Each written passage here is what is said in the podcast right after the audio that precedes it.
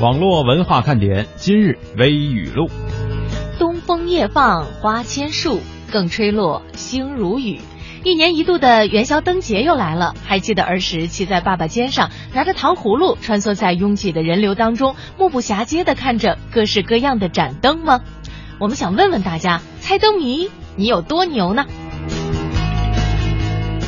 走路被世界卫生组织封为最佳运动。虽然说每个人都能抬腿就走，但是真正走对的人却并不多。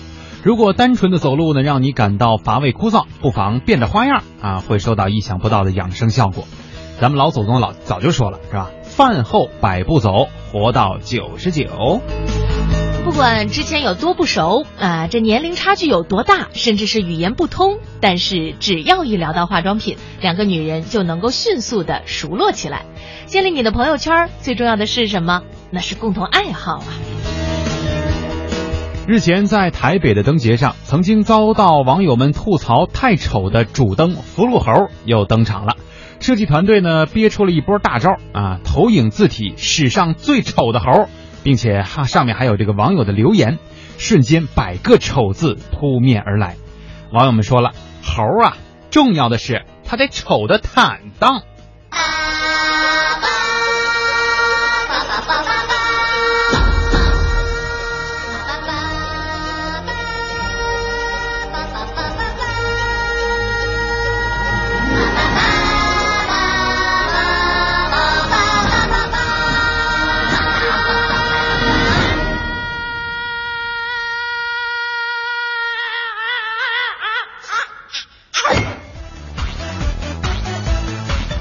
这里是中央人民广播电台华夏之声网络文化看点。大家好，我是蒙蒂。各位好，我是文艳。今天呢是元宵节哈。其实从昨天晚上开始，有很多的电视台的节目当中就出现了这种猜灯谜，呃，怎么竞猜呀、比赛呀、拿奖啊这样的活动。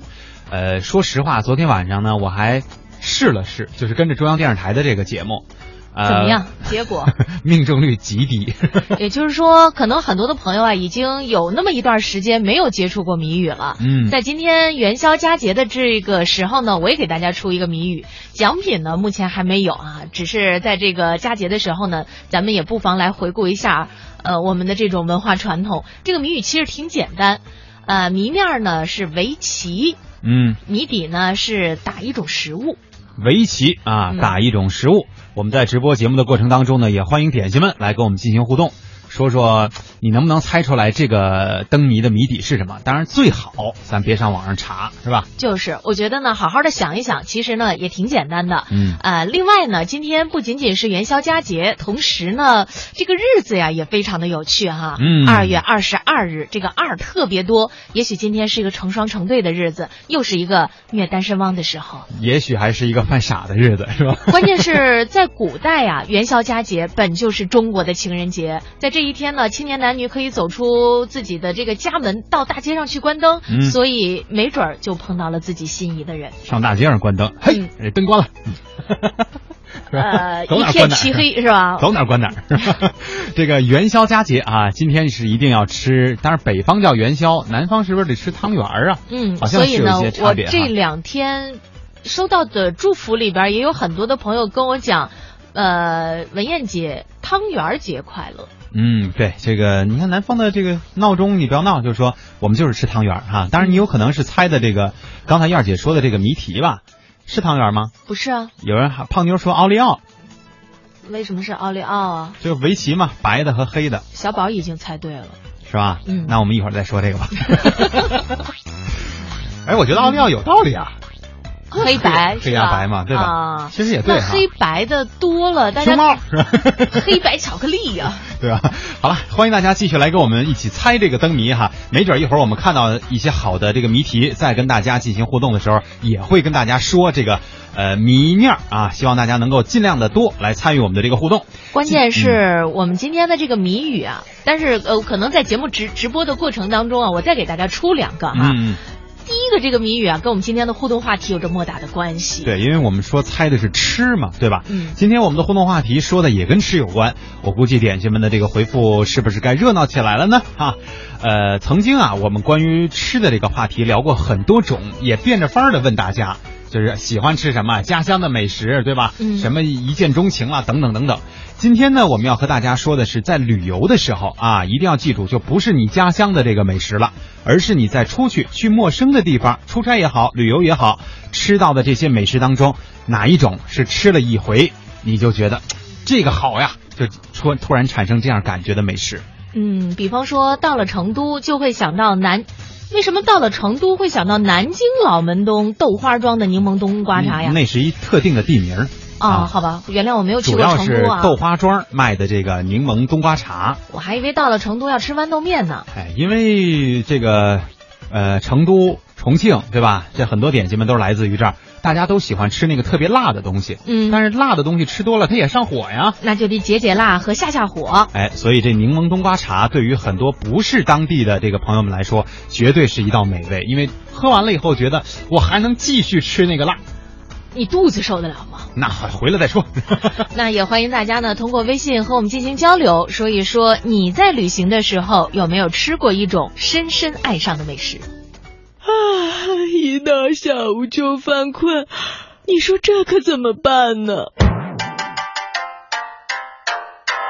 呀呀呀呀呀呀呀呀呀！好吧，听网络文化看点呢，谈笑中了解网络文化，斗嘴中感受美妙生活。哎，你看这条互动，如果你想在我们的节目中让其他人听到你的恶搞娱乐精神和销魂无敌回复，快快写下你的答案，并艾特腾讯微博有认证的华夏之声中横岗网络文化看点哟。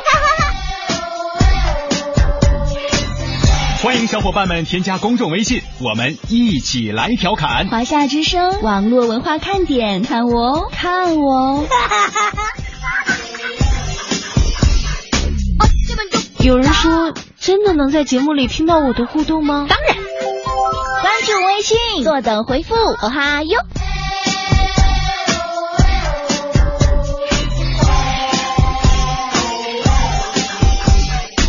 嘿，我那边呢？网络文化看点，欢迎大家的归来。今天呢，我们和大家一起互动的话题是你在出行的时候，或者是旅游的时候，或者是出差的时候都可以哈，在异地吃到的这种让你深深难忘的美食，就吃过一次，我就一下就记住了这种东西啊。哎，你看我们呀，经常到咱们听众所在的这个地方出差啊，就是到广东。去年到广东中山出差的时候，吃了当地的一种叫翠花碗鱼，我没吃着的吧？因为你没跟我一块儿去啊。啊，你是去中山那一趟是吧？，对，哎呦，我觉得特别好吃，至今难忘。嗯，呃，我不知道大家对于我的这个这个这个认知是不是能够表示同样的赞成啊？大家说我们都吃习惯了，就是，但是我们觉得你们北京烤鸭挺好吃的呀。哎，这就叫什么互互互利互助是吧？这就叫离家三里饭菜香，嗯就是你要是老在家里边吃这家常饭呀，你就会觉得有那么一点点吃腻了。呃，如果要是到了别的地方呢，一换新口味，哎，你觉得挺好吃的。哎，兴许在其他地方你就能够碰到特别合自己口味的吃的呢，是吧？嗯黄姐说灵芝汤啊，听起来这么高端呢？大补呗，是吧？哦，晨晨啊说元宵节快乐，呃，广什么广上广上北啊，嗨就是从广东来到了北方。广上北洋气不啊？他说我现在在河北廊坊出差工作啊，这段时间呢就会去北京玩的。北京的烤鸭特好吃，不晓得还有什么好吃的美食呢？北京好吃的美食可多了。等你来了再说吧。就是，其实，在北京呀、不仅仅有很多原来的这种宫廷小吃啊，嗯同时呢，还有很多老北京的这种美食。但是呢，我不知道对于咱们南方的朋友来说，这个胃口是不是同样的可以接受？不一定吃得惯。比方说老北京的这个豆汁儿和焦圈儿，哎，嗯老北京人吃着觉得特别香，或者是爆肚哈。嗯，但是很多南方的朋友过来以后，纷纷表示这个食物做失败了，它明明是 馊了吗？对这个，尤其是豆汁儿，给很多就可能都不非是南方地区的朋友了。出了北京，大部分人都觉得这东西不能喝了，是吧？啊肯定是坏了。我想问一下，作为老北京人的蒙蒂啊，你爱吃这口吗？没问题啊，哦相当没问题。我妈都不行，就是一定要配上胶圈吗？呃，这个我倒还好，但是啊确实这一套算是正宗的。包括刚才燕儿姐所说的这个爆肚啊，这个东西也是，就很多人觉得这东西干嘛要这么吃啊？关键是里边好像还有很多的这个汤，就是那个淀粉要放进去，很多南方的朋友表示嗯不太适应。而且啊这爆肚啊，不像大家想象当中那么简单。你要真去了北京的这个爆肚店，你会发现琳琅满目啊，各种样式的，你可能见都没见过。啊、嗯，还有卤煮火烧等等这样一些。实际上呢，有的时候我们会发现一个地方的这个文化特色和饮食有着很大的关系。比方说，你走在路上，突然楼上浇了一碗这个豆汁儿下来哈，这要是外地的朋友，谁呀谁呀谁这么缺德呀？真没素质。啊，这要北京的朋友，舔了一下，再来一碗。北京人也不至于这样吧？哎呀，浪荡千秋千秋啊！说我在各地旅游的时候呢，只要是肚子饿了，唯一能够想到的就是五花肉。嗯，我要尝遍世界，还是是你是说世界各地还是全国各地啊？我觉得要是梦想大的话，就世界各地呗。要是的五花肉啊啊，实际点就是全国的五花肉。我还真见过这样的人，就是他只喜欢一种食物，然后呢，他去了每一个地方都要尝一下当地的做法，啊而不是说，假如说啊，呃，我喜欢羊肉串吧，这么说哈，嗯嗯嗯那我去了这个成都，我不不是说我一定要吃这个成都。就是成都卖的什么北京羊肉串、新疆羊肉串，而要吃一吃，就是成都人自己要是烤羊肉串是什么味儿，是这个意思。今天啊举了特别多有关于成都的这个例子，这看来成都给你留下的印象实在是太美好主。要是大家都来自你那儿居多，是吧？呃，五花肉呢，我目前能够想到的，比方说应该是川菜里边的叫回锅肉，是川菜还是湖南菜，有点记不太清楚了啊。嗯呃，另外呢，还有就是在烤肉的时候，有朋友很喜欢吃五花肉。嗯我不知道还有一些什么样其他的这个做法。呃，总而言之啊，对于嗜肉的朋友来说，这个确实香。对，这也有跟您一样的喜欢吃鱼的啊，一口气上二十二楼，说江西景德镇有一种鱼巨好吃，鱼大小呢和巴掌长度差不多，忘了名字了。玩了四天，我得我吃了六次啊。看来是真爱，但有的时候呢，咱们出去旅游的时候，就怕是被当地的这个一些黑黑饭店给坑啊。一条鱼八十八，对，这去年有青岛大虾事件，今年呢又有了这个天价鱼的这个事件，嗯吃了一顿饭花了快一万块钱。所以有的时候我们说，在这个旅游啊，咱们不妨上各种旅游 app app 上面先去看一看。哎，看看大家的这个列强推荐。对，如果不是强烈嘛，列强推荐都一样。啊、好吧，反正就是墙都裂了，我就得给大家推荐这个啊，然后嗯看一下别的网友的评论，我觉得你再去吃那个的时候吧，会更有更有这种针对性和目的性，对，是吧？刚才他说的这个，我可能有点印象，是不是叫黄辣丁啊？啊，有有的那种特别小，就差不多他形容这手掌的长度，然后确实是比较鲜美啊。对，老鼠扛刀说中山的那个脆碗，就是我刚才说的那个，确实好吃，我也喜欢吃。嗯，袁绍 这咱咱咱咱俩先对着流会儿口水啊，对，袁绍说，我喜欢吃潮汕的牛肉丸。这个也是好吃的。呃，我们有很多点心好像是来自于潮汕地区的哈，嗯然后也经常在我们聊这个美食的时候，会给我们推荐说，我们那儿的这个潮汕牛肉丸啊，跟你们吃的不一样，对吧？我们那里边没有面，没有淀粉，纯肉打造的这个丸子，啊、就是口感特别的 Q 弹啊俩你就饱了。啊，是吗？对对对，因为肉多嘛，肉实在嘛，是吧？啊、简单快乐说，我旅游的少，但是工作过的地方很多。我就喜欢广东的煎堆儿，特别是拿手上无处下口，要锤子砸了才能吃的那种。嗯，哎，现在简单快乐在四川呢，哈，说现在在四川真的是好想吃，那就快点回到你工作的地点，还是准备在家乡创业呀？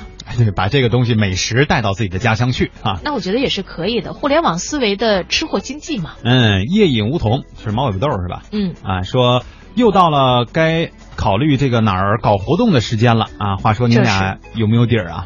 有点儿有点儿打算，我们也会嗯在群里边儿最近跟大家聊聊这件事儿啊。对，看看现在还没有到执行的时候啊。因为哎现在还有点冷。对，他说关于话题嘛，我强烈推荐广西横县的木瓜丁儿，巨好吃，巨下饭。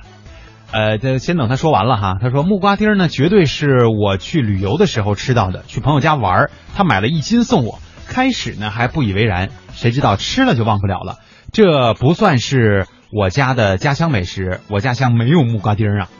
但是木瓜丁儿就是这木瓜这个东西下饭吃啊，我好像从来没见。那你还要煎炒烹炸一下吗？烹炸一下吗？所以有的时候中华饮食博大精深，咱们没有想到人家可以这么做，但是也许人家就可以做成这个样子。就像是在今天汤圆儿哈，或者是叫元宵，在网上呢又掀起了讨论，这汤圆到底应该吃甜的还是应该吃咸的呢？哎呀，这里边还分甜咸，还分肉菜馅儿的是吧？有啊，肉菜馅儿那不就是糯米丸子吗？这煮完了，这是一锅粥，是吧？开心就好。说元宵节快乐。出来工作以后呢，就再没有过过家乡的元宵节了。在他们老家哈，这天晚上呢，年轻人都会出来这个田地里偷菜，俗称叫偷青对，啊，这是一种传统啊。是一种传统。然后偷各种菜有各种寓意，偷青菜呢寓意今年会发财。啊，偷葱就寓意是聪明伶俐，偷桃花就寓意着会找到心爱的人。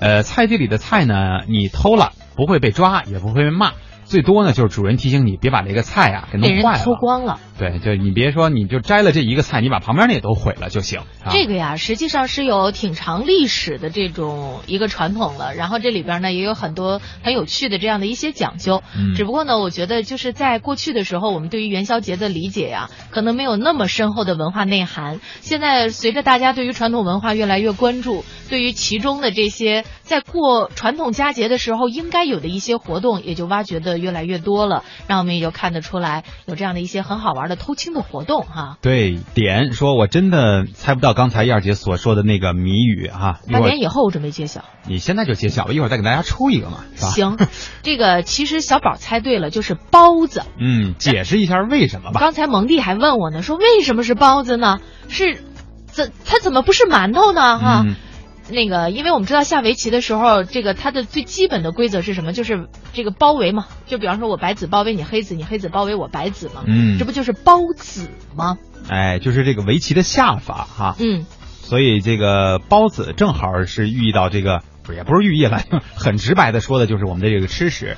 但是刚才我觉得哈，就是哪位猜那个奥利奥来的胖妞吧道理。也确实有道理，就是看你怎么去思考。所以有时候挺奇妙的，就是中国的这个猜谜这个东西，不光是灯谜了，对吧？猜谜这个东西呢，谜面儿有的时候如果限定的不是特别死的话吧，你会想出很多很多的这个答案，其实都对。对，言啊之成理就可以。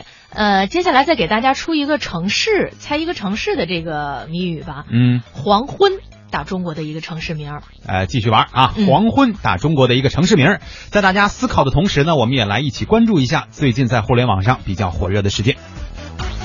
在上周节目当中啊，我们和大家一起分享过，这微语录里啊说过这条，说这个有一个在德国留学的中国留学生，对吧？然后呢，他得了一种病，后来呢决定说医治，但是德国的这个公费医疗是比较发达的，所以其实他吃的所有的药，包括做手术的这些钱，都是可以帮他报销的。呃，但是呢，他的家长啊联合起来决定说，包括自己的亲戚啊都联合起来决定说，不，我们不要在德国治，我们要去美国治。于是呢，算了算这个治病的价格，大概就要花费五百多万，我忘了是人民币还是美元了，反正是挺高的一个价格。而且在短短的几天之内呢，他的故事也感动了很多人，呃，凑到了五十多万了。但是也有很多人就觉得说，哎，既然人家都能给你报销，对吧？那你凭什么还要花这个钱，或者说花我们的钱去国外治呢？这里面也引发了一个问题，就是众筹啊这个概念，到底什么样的东西可以筹，什么样的东西筹它就不合适，对吧？通常这个众筹呢是允许获取回报的，参与一个众筹项目，那发起人呢会提供相应的回报给出资人，而公益众筹就像我们刚才说的这个事事件啊，可以理解为大家是无偿的募捐，一起帮助某个人或者是某个项目。这个事儿确实还需要大家去深进一步的去了解，为什么家他的家属是那么想啊？那么在其他的国家，众筹是如何发起的？有哪些流程和手续？又如何面对众筹进行监管呢？接下来我们就有请中央台的几位观察员和大家一起分享一下，在世界上其他国家和地区，这个众筹到底是怎么来的？在德国，如果出现这种情况，主要呢是慈善性的捐助，大都呢是由教会或者是慈善机构出面组织。那么特殊情况下，普通单位或者是个人呢，也可以发起捐助行动。如零八年的汶川地震发生后，德国波恩的中国留学生组织蓝茵论坛也发起了为祖国灾区人民募捐的活动。但是呢，也不是说想发起就可以发起的。德国呢，它有一套严格规范的募捐程序。如果是大范围的募捐活动，一般呢都要通过社会福利问题中央研究所以及天主教联盟两家独立机构对募捐召集者进行资质认证，并且呢由他们对善款的使用进行监督和审查。但是呢，这种认证不具有法律约束性，也就是说呢，不是强制性的。当然了，有没有这个认证还是有着本质的区别的。那么有了它，可信度就更强。在德国，你随便去搞个募捐，先不说程序问题，最起码不会有人或者说极少有人去响应你。那么，对于募捐或者说所谓的众筹之中出现的问题，如涉嫌诈骗、假公济私等不法行为，则会根据相应的法律法条予以追究，如诈骗罪、贪污罪等等，根据具体行为对涉案者进行法律惩处。北欧的医疗福利是非常完善的，因此在绝大多数情况下不会因为医疗而众筹。如果在北欧你有合法的身份，比如拥有永久居住权，嗯，持有工作签和留学签证，那么你所有的医疗在超过一定数额之后，就会由政府或者保险公司承担。在北欧，众筹多发生于创业和公益组织，但这也不是任何人可以随便发起的。绝大多数情况下是由通过认证的第三方平台来监督和管理，所有的资金流动都是公开透明，可以查询资金去向的。如果在众筹的过程当中发生了欺诈行为，那么当事人以及组织是要承担法律责任以及造成的经济损失。英国观察员。一家在线众筹公司的首席执行官认为，众筹模式之所以在英国发展的如此顺利，关键一点就是它的推广是建立在人与人之间真诚的交流基础之上。众筹模式也将会帮助英国社会更好的发展教育等民生项目。虽然当局不反对民间通过这样的方式集资建造学校、医院，但是呢，却不允许人们通过这样的方式绕过银行借贷来购买私用房屋，不允许借贷方以众筹名义向个人做大额借贷，数量超过。五万英镑都需要做出合理的解释。澳大利亚近期的众筹相关法规呢，往往以邻国新西兰的规范作为蓝本来进行讨论。对于众筹平台，澳大利亚的明确要求是：对于起到中间人作用以及对于众筹项目进行管理、起到看门人作用的众筹平台的运行方呢，必须要求持有澳大利亚的金融服务执照，而且必须在允许的从事活动内容当中包括众筹服务这一特定的内容。而在今年年初，澳大利亚联邦政府呢再一次发布了最新的众筹修正草案。在草案的内容当中，对于没有上市的公司如何从外部投资者处获得公募资金的方法呢进行了细化，同时明确了未上市的公司通过零散的投资者在十二个月的周期内募集的资金最多为五百万澳币，约合两千三百万人民币。此外，这一草案当中特别强调了对于众筹的风险警示，包括提醒众筹者的所有投资啊有可能会全部失去，而且投资不可能像股票那样进行流通，因此如果要迅速的获得资金回笼的人士来说，众筹是不合适的。关于众筹啊，确实也现在发展的比较完善了，分两种，就是之前我们说的这个众筹，大家看到的基本都是科技产品在某个网站上进行众筹，把功能、把它的这个价格公布给你，告诉你说我们这个可以实现你从来没有见过的这种景象，或者是从来没有使用过的功能，然后呢，我们需要多少多少的这个启动资金，什么时候众筹结束了啊，也就是说我们这个钱筹满了，我们开始生产这个产品，你可以以一个超低的价格来收到我们的这个产品。作为第一批的使用者，这对于很多喜欢尝鲜的朋友来来说呢，应该是一个比较有诱惑力的事情哈。另外呢，就是刚才我们的几位观察员所说的，在各国啊，现在更多的是属于这种公益的无偿募捐式的这种众筹。实际上，我觉得这个概念呢，就有点稍微有点远离众筹本身了。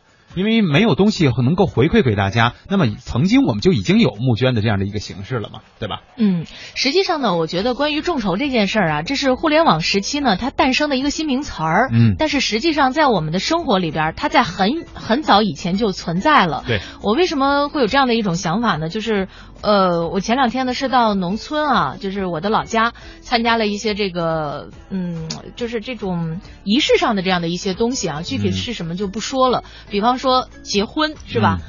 大家不说了，呃我是说打比方说结婚啊，啊然后呢，大家都会给这个送送一点礼金。嗯其实我觉得这就是某种意义上的一个众筹。对。然后呢，大家用这样的一些钱把这个婚礼啊搞得非常的隆重我们帮你娶媳妇儿，啊嗯啊啊！就凑钱嘛，帮你娶媳妇儿嘛。啊，好吧。然后呢，在这个过程当中，大家呢一般还会一起吃一顿，是吧？哎可能在有一些地方还不止吃一顿，可能吃一天啊，从早饭就开始吃。回馈是吧？啊，然后我觉得这个可能就就是你刚才讲的众筹，那它是有一些反馈的。对啊啊，你吃的这个东西就是人家这个主家对于你的反馈。嗯，只不过呢，我觉得现在这个有的时候吧，我看有一些地方这个结婚呀，真是闹得越来越大了。这两天看新闻的时候，我不知道大家有没有发现，呃，是哪儿来着？结婚把这个新郎的父母给缠到树上。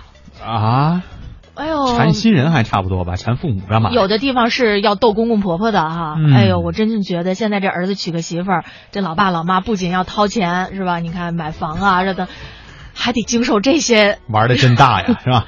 呃，猫尾巴豆说送我木瓜丁的朋友呢，他们那儿也有这个偷青的习俗啊。谁家的菜被偷的越多，来年种的菜就越好，也说明主人家的菜呢本身就种的好，大家才愿意去偷啊，嗯对吧？不是这个偷青啊，绝对不是糟糟蹋粮食啊。自己种菜的农民伯伯呢，还是很心疼自己的劳动果实的，这只是图一个风调雨顺的寓意。是，呃，我觉得如果要是大家有机会的话，也不妨自己尝试一下，在阳台上或者哪儿种点菜哈。嗯我在我们家的花盆里种了点那个香菜，这两天收获了，我觉得特别高兴。这投投入产出比还挺高的啊！呃，对呀、刚种两天你就就就啊，不不不不，种了有一段时间了，种好几好几十年了。终于出芽了。好了，公布一下刚才我们说的这个灯谜的谜底啊。嗯，有同黄昏，啊、对，有有同学们在这猜哈，说猜北京，猜新疆。我们俩反正想了想，这些错误答案呢，有点搭不上，不知道你们是怎么思考的啊？呃正确答案是洛阳在河南啊。嗯好了，这个接下来要给大家送上一首歌曲了，你们脑袋呢也甭闲着啊，因为我们有两个两个互动话题，对吧？第一个互动话题呢是跟吃有关的，就是你出去玩的时候，或者是出差的时候，在当地啊，绝对不是自己的家乡吃过的那个让你觉得特别难忘的美食。第二个呢还是灯谜，我再给大家出一个吧。好，呃，咱们也是打一种茶叶名儿是吧？这个嗯应该比较好想啊。嗯充耳不闻，无话可讲。充耳不闻，无话可讲，打一种茶叶名儿，大家最好别去网上搜啊。这个开动脑筋去想一想，你喝过的哪些茶能跟我这个谜面对上啊？我们来送上一首歌曲，在广告之后继续和大家互动。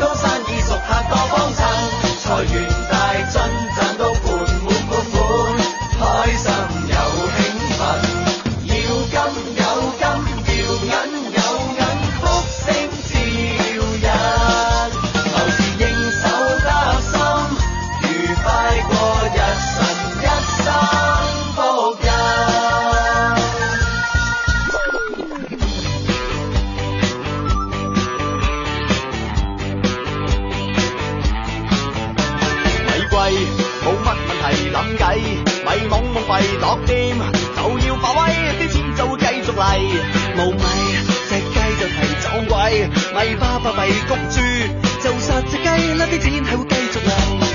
過節送禮立定例，水鬼神又鬧老細，你咪猛信命運計，打基礎等無例冇計，咪鬼食嚟使錢，當交稅費。听态度，事实众说纷纭，真相扑朔迷离。听生活，汽车因为都市更显魅力。听节奏，华夏华夏精彩。FM 八十七点八，一零四点九，AM 一二一五，中央人民广播电台华夏之声，给你最动听。权威迅捷的新闻资讯，听说新闻中的道理，丰富实用的生活信息，与您同行，悦耳动听的美妙音乐，给你好听。各大手机软件应用商店搜索“华夏之声”或“香港之声”，您就可以下载到软件，实时收听，随时点播华夏之声、香港之声节目。华夏之声、香港之声手机 App 为您提供高质量的听觉享受，打造收听广播的完美体验。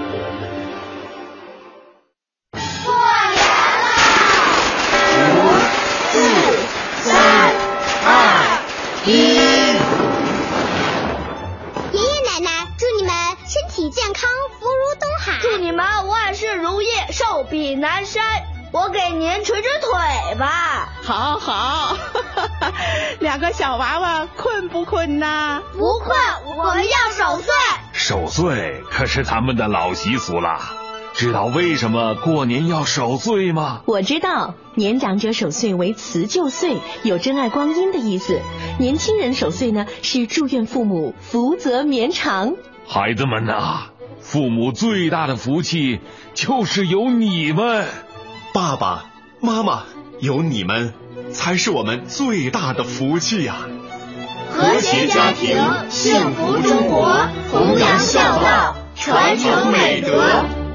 讲文明，树新风，公益广告。中央人民广播电台联合香港青年交流促进联会，精彩呈现《梦想舞台二零一六》，为你的梦想加油助力。即日起至四月十七日，分享你的梦想故事，角逐共十四万港币的圆梦启动金。让我们为你的梦想筑起平台，为你找到逐梦的同行者，为我们的梦想注入生命力。详情请登录央广网，三 w 到 cnr 到 cn。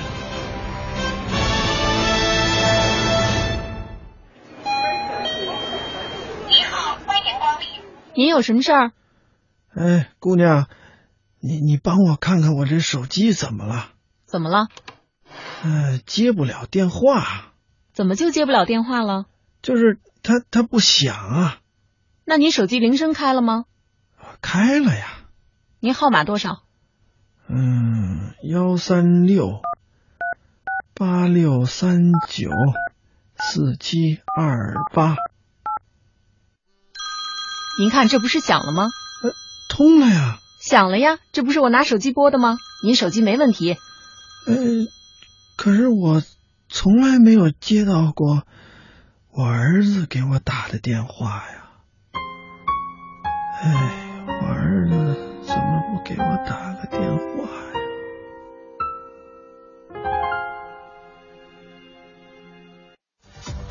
我是你们的网络文化看点。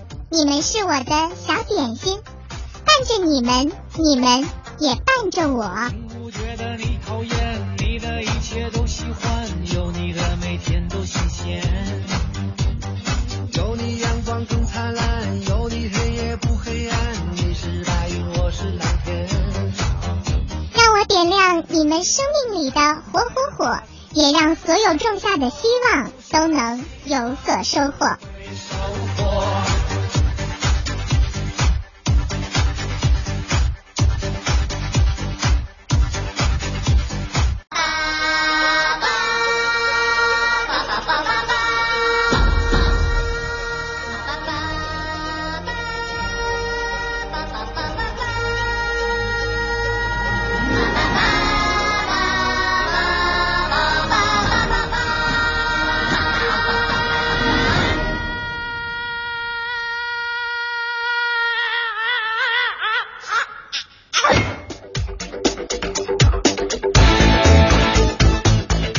迎大家回来，这里是正在直播的中央人民广播电台华夏之声网络文化看点。大家好，我是蒙蒂。中秋节，中秋节，元宵节好，我是文苑。再来说说，再说说，七夕，早生贵子。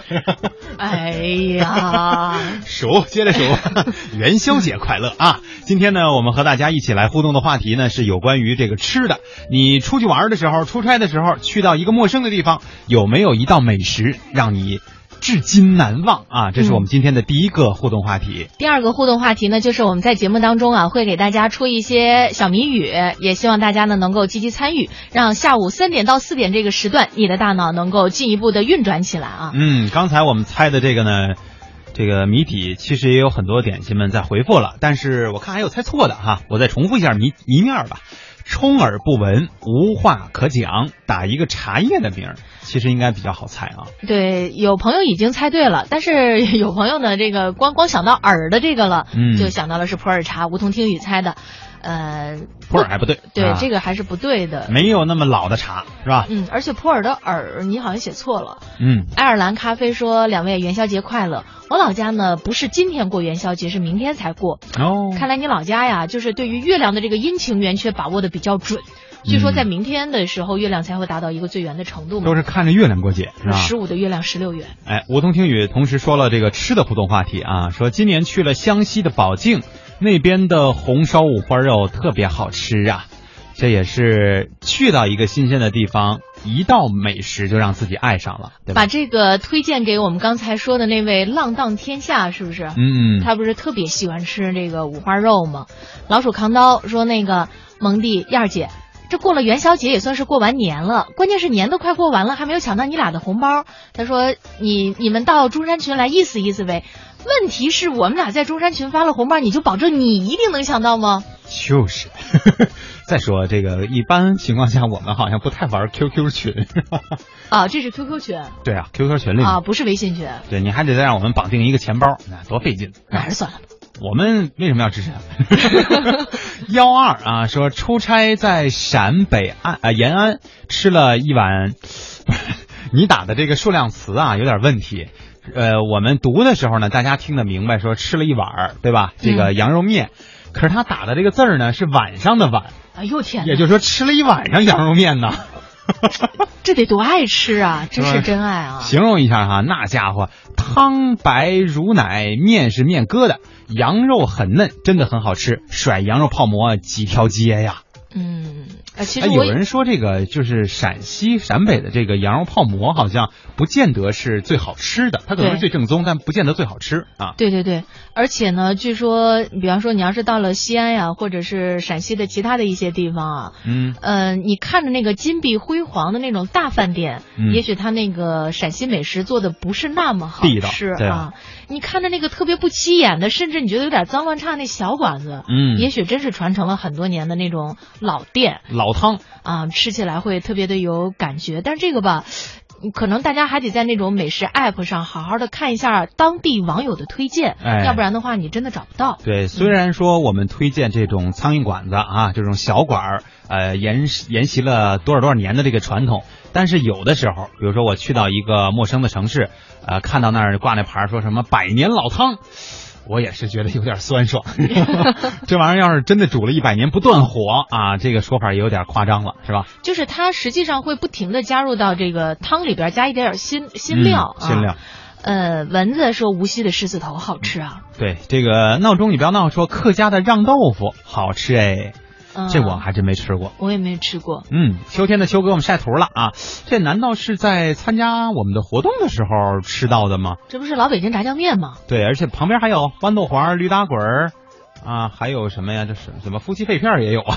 这就是已经是南北融合了。实际上，我觉得，呃，就是我在外边吃的炸酱面，还真的没有我自己做的好吃。嗯，哎，没，要不然说呢，就是地道的小吃啊，好多都是出自于各家的家长，嗯，家长做的那个才是最好的。就是也有一些典型朋友是建议，在今年咱们的活动当中呢，大家一人做一道菜哈。嗯，谁家大啊？谁家超过五百平？举个手来。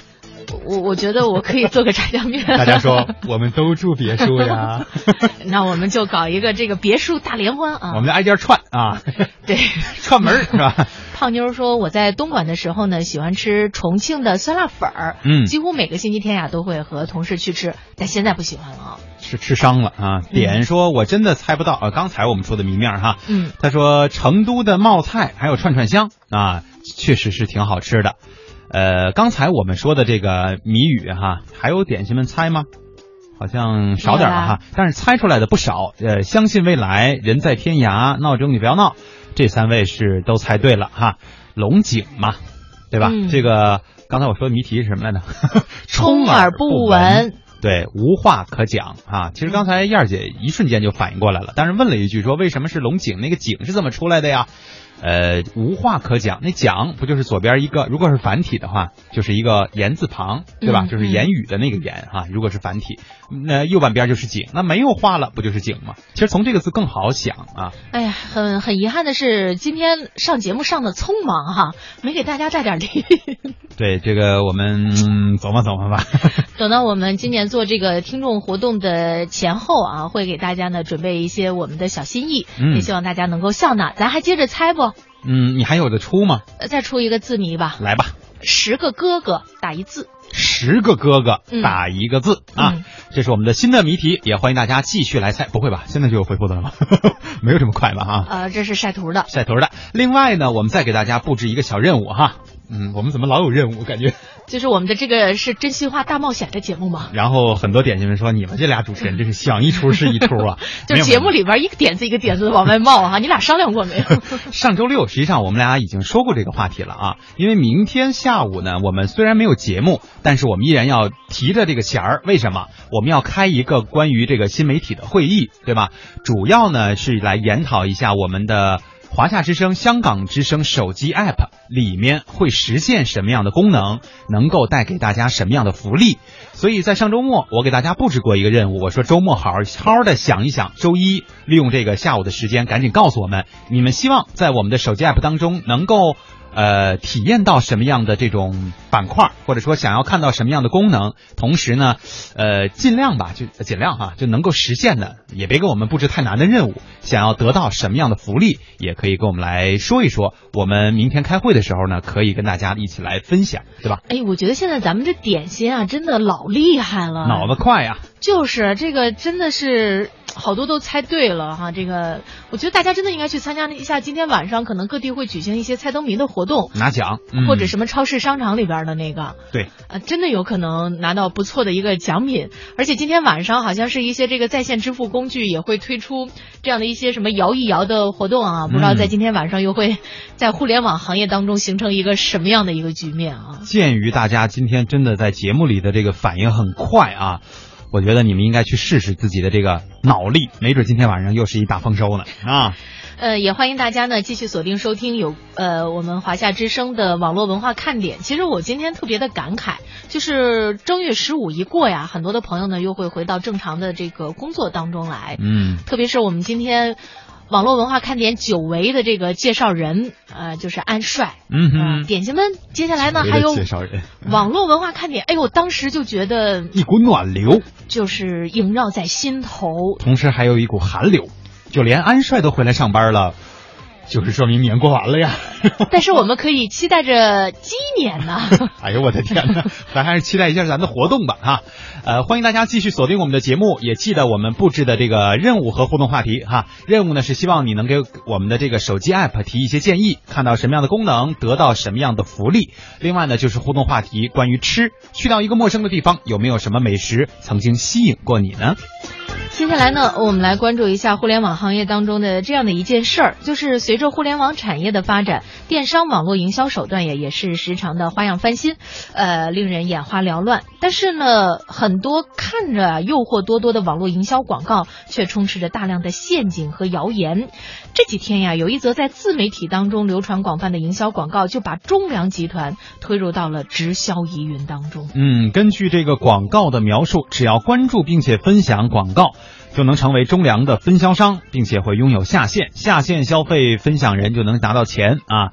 这个广告词儿是非常诱人，比如说越早关注你的下线就越多，他们消费你就有钱进账啊！这词儿基本上大家都会想到直销或者是传销，是吧？有网友呢就质疑了，说这家名为中粮健康生活的微商是冒充中粮集团的下属企业，在微信朋友圈大肆推广，招摇撞骗。那么这广告是不是真的中粮集团所发的呢？因为毕竟我们也知道这是一大企业呀，是吧？真相究竟如何？我们请出柯南，请出我们的记者来一起破解一下谜题吧。记者了解到，微信公号“中粮健康生活”并未推送过涉及直销的宣传广告，其推送的广告内容为：关注微信号后即可成为会员，获得零点八八元的粮票奖励，粮票超过一元可以转出提现。广告提及的分享内容主体便是会员中心里自动生成的二维码海报。根据介绍，除了你自己在健康生活商城消费可以获得奖励之外，通过转发二维码海报，你推荐的朋友消费也能获得相应的粮票或奖励。中粮生物工程有限责任公司市场部负责人介绍，网络传播广泛的广告图片与他们的实际业务也有很大差距，是其营销方式的曲解。他们从未涉及过直销业务和分层次分销业务。就是什么淘宝要哭了那段话呢，也不是我们写的。但是我们推出这个活动以后，可能就是被一些以前做过直销传销的这些人呢，给给给利用了，然后呢，他们就就大量的去传播。我们现在这个活动呢，实际上是一个消费奖励的这么一个活动，而且是阶段性的。因为比如说您在朋友圈转发了一个这个海报，嗯，您并不参与销售，并不是直销员，你也没有经过培训，你也没有拿到我们公司的产品。只只不过是说，通过您的口碑传播，在购物了以后，我们给您一份奖励，这个就是鼓励大家多去传播嘛。中国保健协会直销工作委员会执行主任胡远江在接受记者采访时表示，这算不上直销，只能说是一种创新的互联网营销方式。业内人士指出，目前中粮没有直销牌照，真正的直销企业与直销员之间都会有契约，直销人员也必须经过培训，获得资格证书才能从事直销。而中粮的这个营销活动当中，转发广告的消费者并不直接参与销售。微信公号“中粮健康生活”客服说：“中粮没有做直销，直销有很严格的那政策的一个限制以及它的一个界定的，所以我们只能尽量做到辟谣。对，我们也呃的确碰到了很多的问题，所以也现在正在去改。”也有业内人士在接受媒体采访时称，对于中粮这种传统企业，特别是品牌影响力较大的龙头企业，直销太过敏感，很容易冲击主品牌，一般不太会主动涉及，但也很难排除旗下子公司做擦边球式的营销。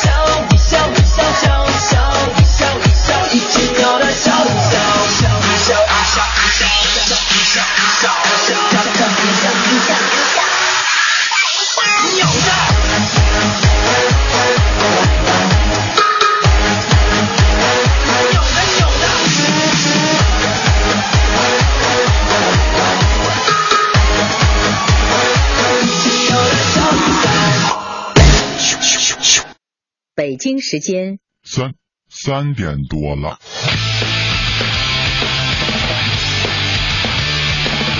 新音量更新发型，期待三点钟来临，准时打开收音机，转到华夏听 ID，听一听啊，听一听。我的老板跟我一起上班犯懒偷偷听，身边同事笑嘻嘻，大事小事天下事，今天心情真开心，网络热点在这里，逢听热姐我爱你。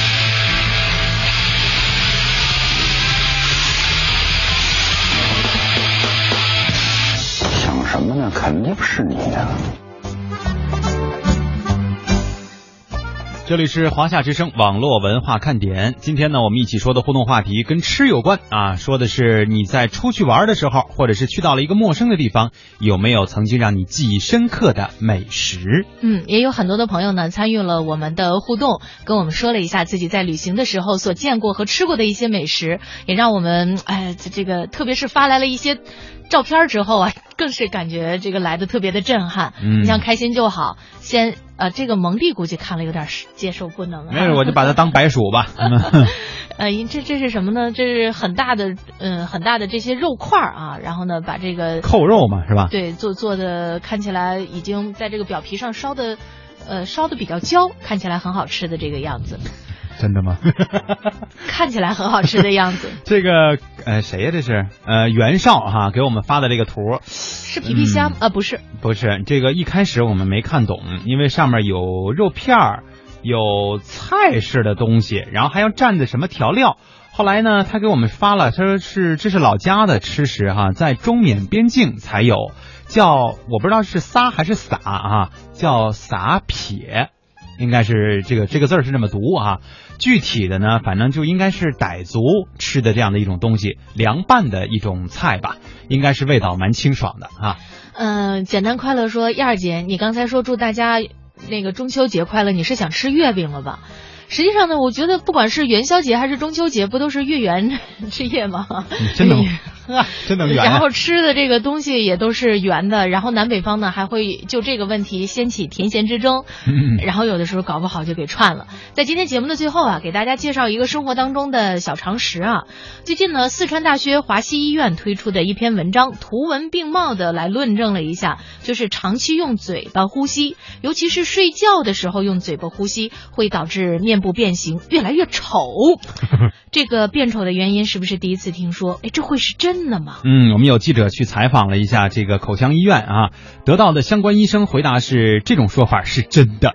有医生说呢，这个用嘴巴呼吸会改变面型，就是你脸的这个形状啊。嗯，当用鼻子呼吸的时候呢，嘴巴闭合，这个时候的鼻尖儿啊是非常自然的顶在啊不是什么鼻尖儿啊，这时候舌尖儿啊非常自然的顶在这个上颚的黏膜皱壁上。呃，张口呼吸的时候呢，舌体下坠。后坠啊，后坠下沉，打开了这个口口腔的通道。长此以往，原本应该往前往下发育的这个下巴，就容易发育成受限啊，就变成了一种后缩的呃面容。那也就是说凹进去了呗，就老跟那个张着嘴吃惊的那种感觉似的，对吧？那那人就变得就不只是丑了吧，就变得很恐怖了啊，哦，会张嘴吓人的那种感觉嘛。而且呢，长期用嘴巴呼吸还会导致口腔干燥、上唇短后翘起。牙龈呀，因为长期开口干燥而色素沉着，牙齿排列不整齐、咬合不良等等，这些呀都是连锁反应。嗯那除了这个容貌的改变之外呢，还会影响到精神状态和智力。你看，长期要是用嘴巴呼吸，氧气吸入量不够，这睡眠质量就会差。人在白天呀就容易打瞌睡，注意力不集中，甚至智力也会受到轻微的影响。哎，在此呢也提醒哈，因为我们也知道点心们当中也有很多的年轻家长啊，千万不能小视了这个孩子在生活当中的小习惯，尤其是我们刚才说的这一点，就只要发现孩子在睡觉、看电视、发呆的时候，这种放松状态的时候，一直用嘴巴呼吸，就一定要注意情况了哈。呃，还有一点就是孩子这个晚上睡觉非常闹腾，翻来覆去，甚至会打呼噜啊，这都是比较危险的这个信号，一定要把他这个问题纠正过来。嗯，生活当中看起来很细微的这些细节，有的时候呢可能会产生很大的这种连锁反应。呃，地平线说公布一下答案吧，就那十个哥哥打一字儿是嗯克吗？对，是的，就上面是个十，底下是胸啊，嗯因为我们都知道这个哥哥嘛，也可以用兄长来代替。哎，很多的朋友也都猜对了，简单快乐，相信未来，啊、七格格。嗯，梧桐听雨、闹钟你表闹等等，这样一些朋友都已经猜对了哈。这嗯个胖妞猜的是噩梦的噩，这有点复杂了，你想，呃，这里边一大堆口，一大堆横杠，是吧对，？但是我没有想到这个哥哥的这个在里边可以如何的表现出来啊。他是拿笔画算的。哎，你看这个这个胖妞真的挺厉害的，她去年猜谜语赢了三十块钱话费呢。嗯，就是猜中了十个呗。你怎么知道是三块钱一个？一般情况下都不会分的特别多吧？一个就三十的话，那这个，呃，出题的人得多亏呀、是吧？嗯，你这上千万的人去猜这个谜面儿，我的天哪！万一一个谜语三十呢？嗯，可以哈。呃，爱尔兰咖啡说，燕儿姐刚刚说成了中秋节，会不会被扣钱呢？不会，但是到到时候等中秋的时候，他再说元宵节快乐，这不就找我回来了吗？这个时间呃时间有点久啊，还得让大家呢好好的等一等，开心就好。就说刚才给我们发的那个图片呢是扣肉的半成品，再加上梅菜蒸，味道真的是特别的好。嗯夜永梧桐呢回应了一下，就说你们那个华夏之声和香港之声的 app 呀，能够实现交流互动以及推荐时下最新的电子资讯吗？目前想到的就是这些。关于这个交流互动呢，我们也已经提出了建议，会给大家设立一个这个互动专区、嗯啊。呃，推荐时下最新的电子资讯，这个电子是电子产品的资讯还是说什么都行呢？对，还是就是只是指互联网的，还是什么哈？反正大概的这个意思我们了解了啊。看来你们都不要福利呀、那就算了吧。就是我们还准备发展一下电商是吗？对，那你们既然无所谓的话，那我们就以后不发奖品，是吧？呃，大家说不知道啊，这不客气着呢吗？啊甭，客气，又不是我们出？是吧？这事儿咱俩做不了主啊。也说不定是吧？